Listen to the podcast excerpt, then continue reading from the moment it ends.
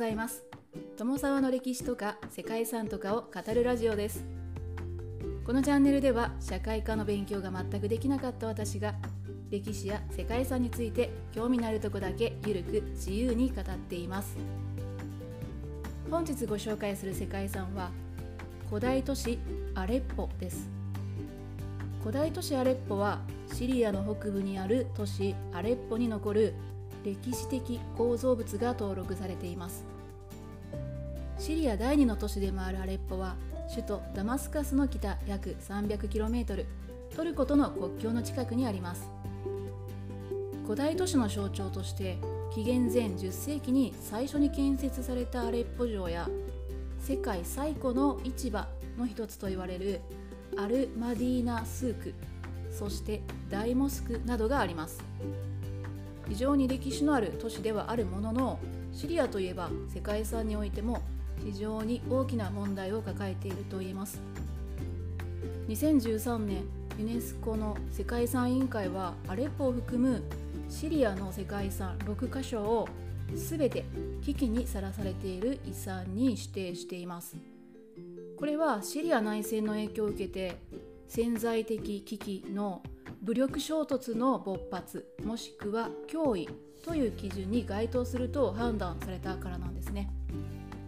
中でも特に危機的な状況にあるのがこの古代都市アレッポです。シリア内戦においてアレッポでは反体制派と政府軍の間で激しい市街戦が行われました。歴史的な店舗を含む世界最大規模のスークはその大半が消失して大モスクは高さ45メートルの塔が崩壊しました。さらに町の象徴だったアレッポ城は政府軍が駐留して激しい戦闘の場となったそうです。また多くの遺跡が過激派の収入源の一つとして盗掘の被害にもあったそうです。それを受けてユネスコは文化遺産を保護するためにプロジェクトを立ち上げて専門家を通じて遺跡などの出土品を安全な場所に移したり国外に持ち出されないように対応したそうですね今後停戦ではなくて戦争が終わることが第一ではありますが町を守るという上では国際社会全体の協力が望まれるところではあります。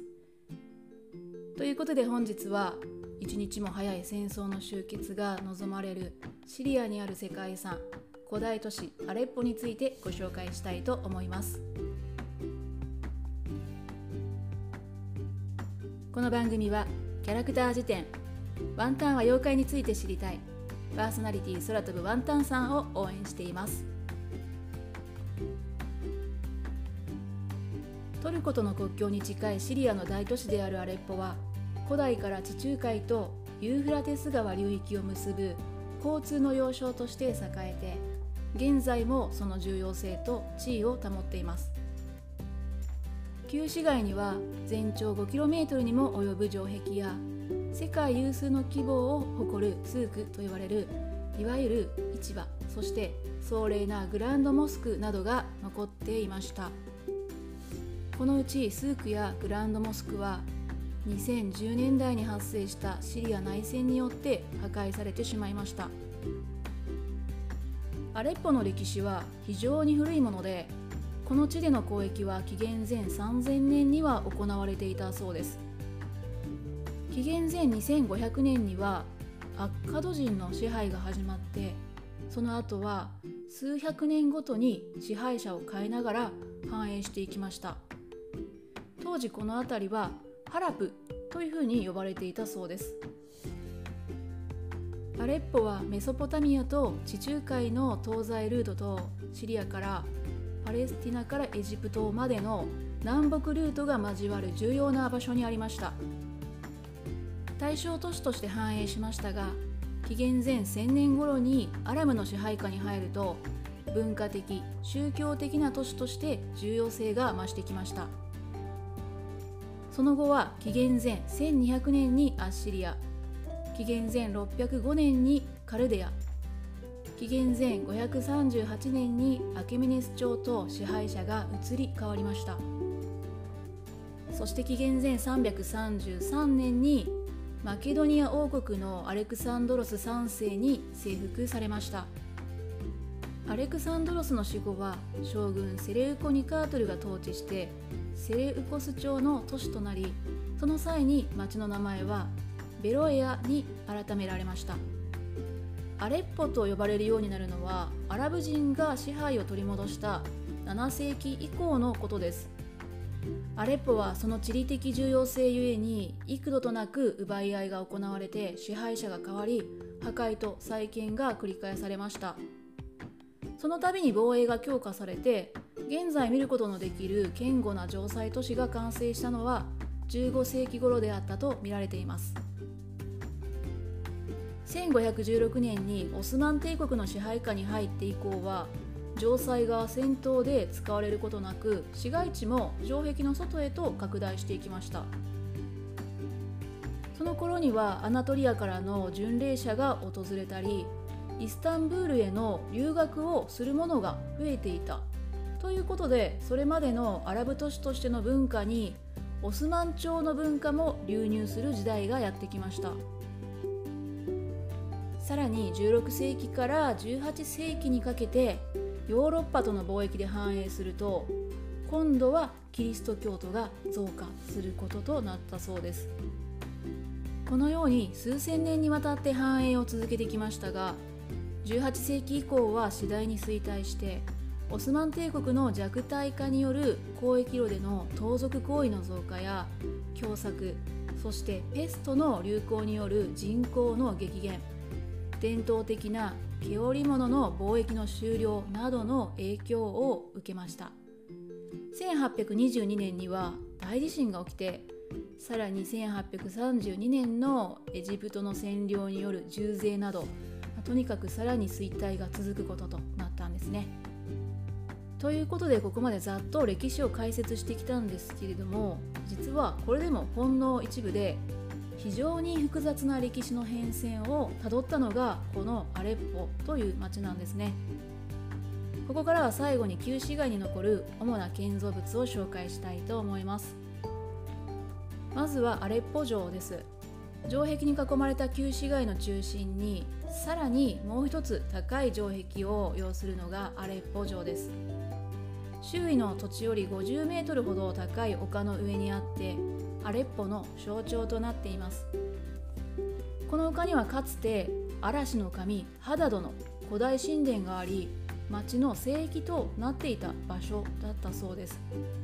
神殿が城塞に作り変えられたのはアレッポがベロエアと呼ばれていたセレウコス朝時代のことと考えられています。城塞の基礎ができたのが11世紀末のことでこの頃十字軍の侵攻に備える必要性が高まっていたという背景があったそうですね。その後も城塞は強化されて13世紀のアイユーブ朝の支配下でほぼ今の形となりました。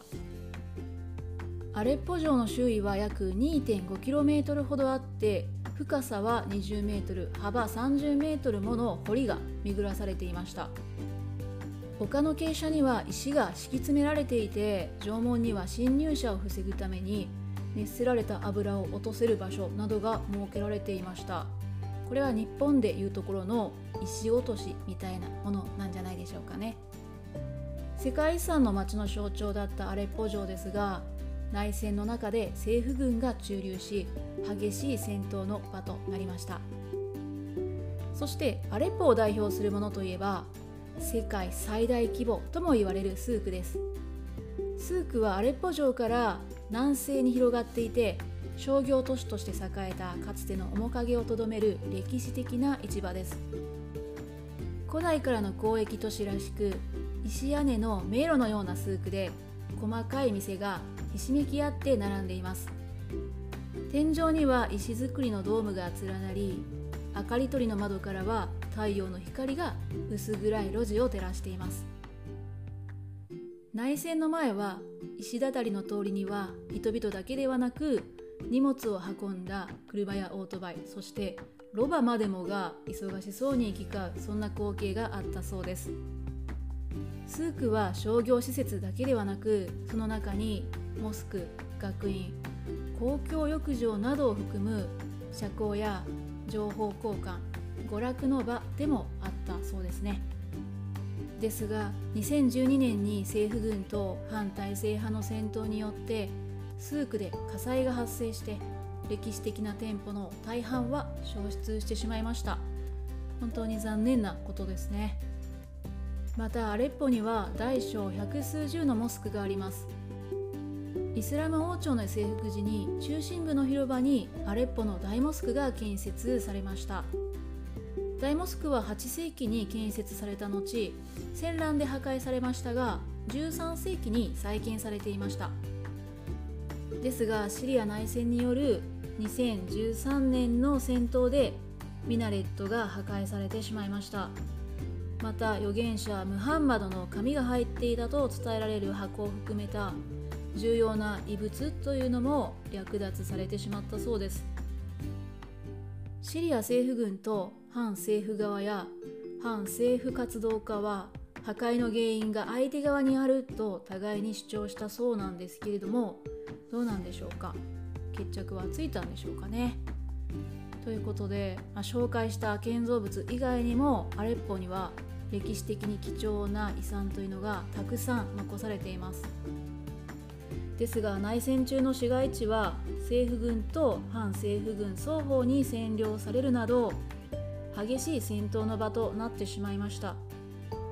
政府軍が無差別に投下した爆弾による火災でアレッポの旧市街の多数の店舗や住宅は消失してしまったそうですね。ここまでご紹介した通りアレッポ城は破損しスークは焼け落ちてそしてグランドモスクの貴重な美しい高さ45メートルのミナレットは崩壊してしまいました。おそらく情報として詳しく書かれていないだけでそれ以外にも被害を受けているものというのはたくさんあるんじゃないかなというふうに思いました。なくなってしまったものが元に戻ることはないんですけれども一刻も早く内戦が完全に収束してアレッポが復興する日を願うばかりですね。ということで本日はここまでシリア・アラブ共和国にある世界遺産アレッポの旧市街についてご紹介しました。ここまでご清聴いただきましてありがとうございます。では皆様本日も素敵な一日をお過ごしくださいね。友沢でした。